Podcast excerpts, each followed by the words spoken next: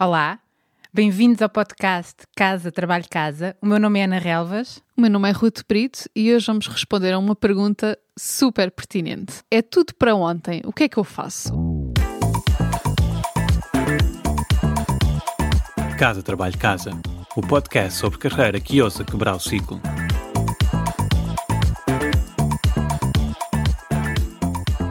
O é, o é tudo para ontem é o equivalente a urgente. Eu, quando dizem que algo é urgente, fico nervosa, porque urgente não é um prazo. Urgente não é um prazo. Tenho aqui várias dicas para partilhar sobre para lidar com isto dos urgentes e do é tudo para ontem. E, e antes de partilhar as dicas, quer dizer uma coisa. Nós, nós não vamos conseguir eliminar os urgentes e o é tudo para ontem. Não vamos, faz parte da vida, faz parte do, do, da expectativa hoje em dia.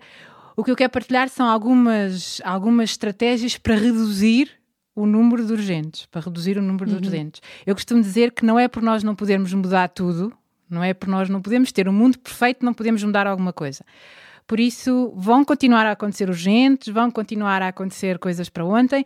Vamos pensar em como é que podemos reduzir isto. Eu vou, vou falar em três situações que, se calhar, tu e muitas das pessoas que nos ouvem já, já passaram. Ok, estou curiosa. Então, a primeira situação é que alguns destes urgentes, destas coisas para ontem, são resultado da falta de planeamento nossa e dos outros. Uhum. Algumas das coisas que nos pedem, por exemplo, para fazer para ontem, foi porque essa pessoa não percebeu que ia precisar disso hoje e esqueceu-se de nos pedir e não, e não planeou. Portanto, muitas vezes é a falta de planeamento que faz com que as coisas se tornem urgentes. Ou então nós deixamos chegar ao urgente.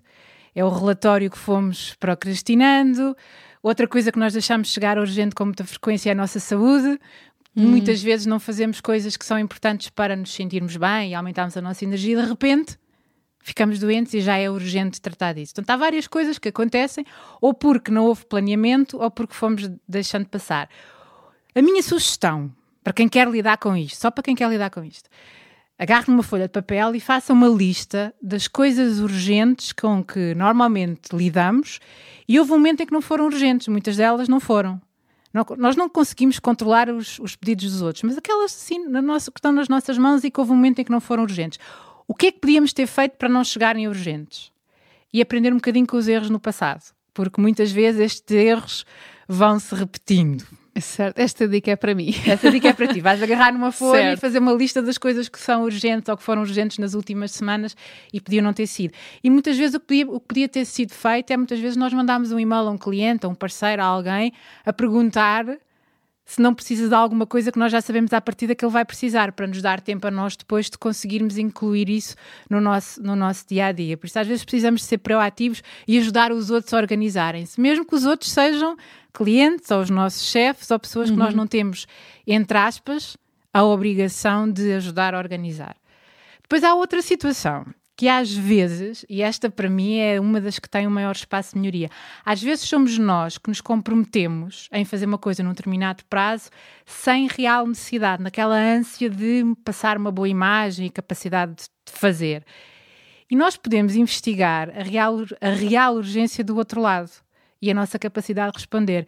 Eu, eu fiquei marcada por um cliente uma vez ele uma vez, foi das, das primeiras, dos primeiros cursos que eu fiz de gestão de tempo. Era uma pessoa já na casa dos 50 anos e, e durante uma semana teve, fe- fez uma experiência que foi perguntar aos clientes, portanto ele, ele trabalhava na área de, de vendas, portanto fazia propostas, e começou a perguntar aos clientes quando é que eles realmente precisavam das propostas, quando é que eles iam tomar decisão. E de repente percebeu que, em alguns casos, em alguns casos, ele não precisava de enviar a informação no dia a seguir que tinha alguns dias. Isto para ele mudou a vida dele. E, e para isso basta nós, às vezes, fazermos algumas perguntas. Perguntar do outro lado se é realmente urgente ou quando é que as pessoas precisam do nosso, do nosso Certo, contributo. tu agora estás a contar esta história e eu lembro-me de uma coisa que tu nem te deves recordar, mas que para mim ficou mesmo marcada, que foi quando nós trabalhámos juntas, aliás, quando tu eras minha cliente. Lembro-me perfeitamente de me ter comprometido com um prazo cheia de boas intenções, que na altura tinha a agenda livre e depois já não sei o que é que se meteu pelo meio, mas alguma coisa surgiu e não ia conseguir eh, comprometer, não ia conseguir cumprir aquele prazo. Era uma coisa pequena.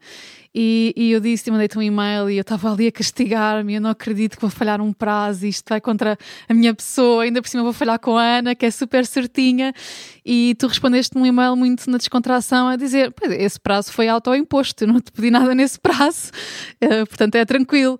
E aquilo foi uma resposta assim relaxada e na boa, mas ao mesmo tempo foi um, um abrir de olhos que eu precisava, pois realmente fui eu que me aqui com este prazo e não, não havia necessidade. Uh, portanto, foi uma lição que tu me deste. Muitas vezes o entalar é uma palavra, somos nós que nos comprometemos, na, sem muitas vezes temos consciência se temos ou não capacidade para executar. Por isso, o que é que eu proponho? Mais uma vez, agarrem num papel e faça uma lista de situações em que se costumam comprometer e talvez houvesse margem. E o que é que se pode fazer no futuro? Porque há realmente uh, clientes, situações em que nós não temos margem, mas há outras que temos. E às vezes basta fazer a pergunta e perceber qual é a real necessidade do outro lado. Situação 3. Às vezes, às vezes nós não vamos mesmo conseguir responder no prazo e percebemos isso, uh, como nesse caso, não é? Estamos a fazer e de repente percebemos que não, não vai acontecer. E nesse caso é importante gerir expectativas e renegociar, porque muitas vezes o que as pessoas continuam a achar que vão conseguir fazer a magia de encaixar tudo aquilo que têm para fazer e que se comprometeram.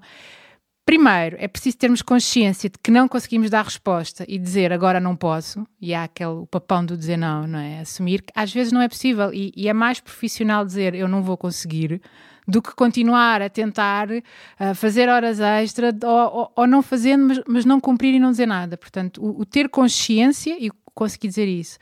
E quando percebemos que não vamos conseguir gerir expectativas ou com a pessoa ou com as outras que vamos deixar penduradas. Porque muitas vezes, para fazermos aquilo, há outras coisas que nos comprometemos e que vão ficar penduradas. Portanto, gerir essas expectativas. Podemos renegociar prazos e prioridades, que é uma coisa que muita gente tem às vezes dificuldade. Quer dizer, ok, eu não consigo agora, mas consigo daqui a dois dias. E, e depois cumprir. É? certo. e finalmente, pedir ajuda. Às vezes nós podemos pedir ajuda às pessoas que estão ao nosso lado para fazer aquilo que nós não estamos a conseguir fazer. Por isso, três coisas, vou tentar fazer aqui um, um resumo. Perceber que uh, alguns urgentes, houve uma altura na vida que não foram urgentes e o que é que podíamos ter feito para lidar com isso. Depois perceber que somos nós muitas vezes que nos, nos entalamos e sermos capazes de uh, fazer perguntas para perceber qual é a real necessidade de prazo. E depois, quando percebemos que não vamos conseguir, gerimos expectativas e renegociar. Boas dicas e, e, gostei deste teres colocado aqui estes três cenários diferentes. Eu, se calhar, aqui uma contributo para este tema, que tu dominas muito mais que eu, sem dúvida, é hum, conseguir ser assertivo e não deixar que os outros ditem a nossa agenda porque às vezes nós damos por nós e parece que vivemos sempre num modo constante de apagar fogos. E todos os outros pedidos que, que nos chegam dos outros são sempre prioridades, são sempre urgentes, são sempre para ontem, e aquilo que nós realmente deveríamos estar a fazer ou dedicar-nos e onde gostaríamos de dedicar o nosso tempo vai sempre ficando para depois. E depois nunca chega. Se nós nunca soubermos dizer não, tal como disseste, o depois nunca chega. E aqui um truquezinho que eu costumo usar uh, para me ajudar a dizer que não a colegas de trabalho, por exemplo.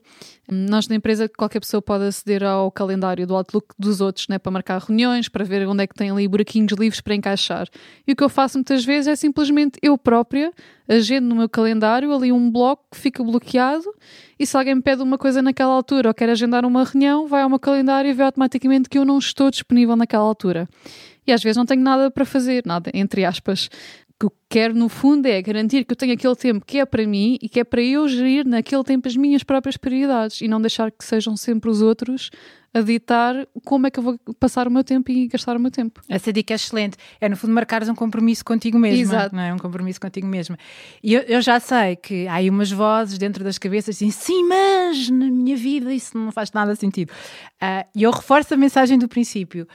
Nós o que queremos é reduzir os urgentes não é por nós não podermos mudar tudo, o mundo nunca vai ser perfeito, não é por nós não podemos mudar tudo que não podemos mudar alguma coisa. E se mudarmos algumas coisas, se reduzirmos alguns dos urgentes, a nossa vida já vai, vai fazer já vai diferença. ficar melhor. Exato.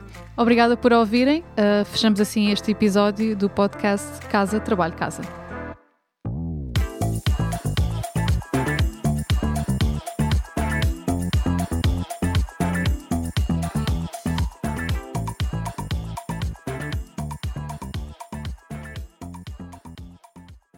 Sabias que já podes apoiar o nosso trabalho?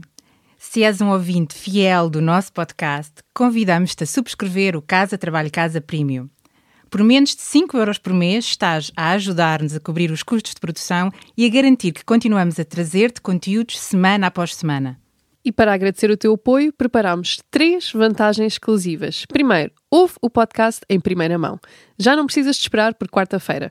Para começar a semana motivado, passas a receber os episódios ao domingo à noite.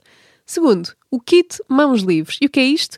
Podes ouvir o podcast enquanto fazes outra coisa sem perder nada. Nós enviamos-te a transcrição do episódio e assim não precisas tirar notas.